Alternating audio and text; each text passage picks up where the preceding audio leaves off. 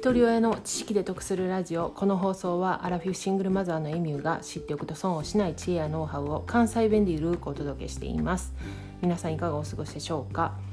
過去にも何度かお話してきてるんですけれども行政の対応ってね都道府県っていうよりも市町村によって大きく違いますよね。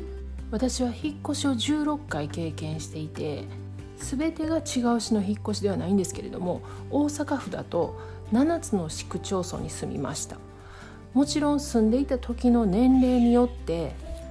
自身の生活環境が違うので独身の時はさほど気にしてなかったことも子供ができたことで見る箇所が変わってきます。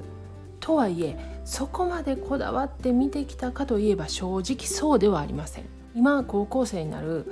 娘が生まれる前に家を購入したんですけども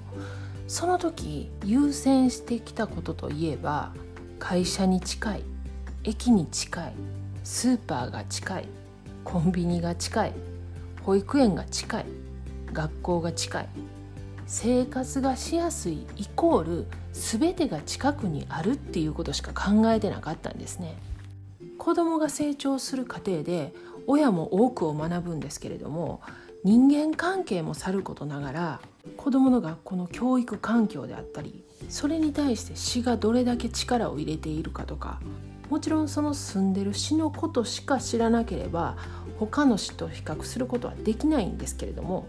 私はその住んでる市以外でもこういう関係があったので、まあ、情報を得ることができて比較することができたんですね。市町村によってこれだけ対応が違うんやっていうことを知ったおかげで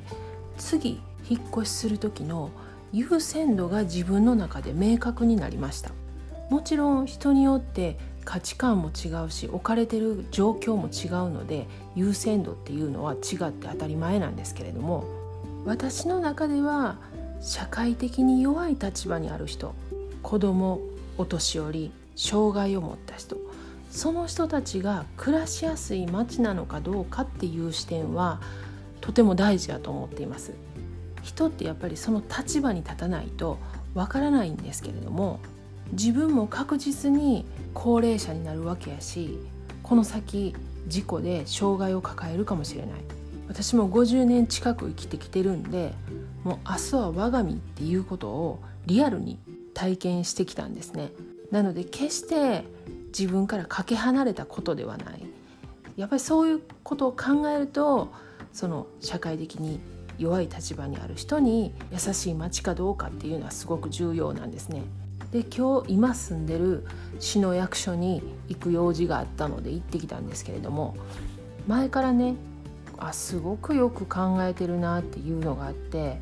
どの入り口から入っても床にその目的の窓口に行くための動線が書かれてるんですねしかも市民課とか税務課とかそういう書き方ではなくて証明書パスポートとかね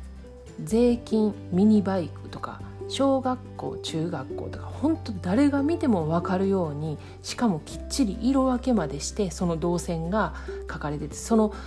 色に分かれたその線の通りに行ったらその窓口にたどり着くようになってるんですね。それがどういうのかインスタグラムとツイッターに画像をアップしたんでよかったら見てみてください。概要欄にリンク貼っておきます。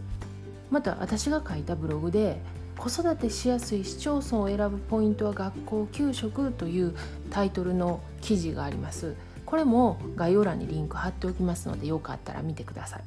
では最後までお聴きいただきありがとうございました。今日も笑顔で。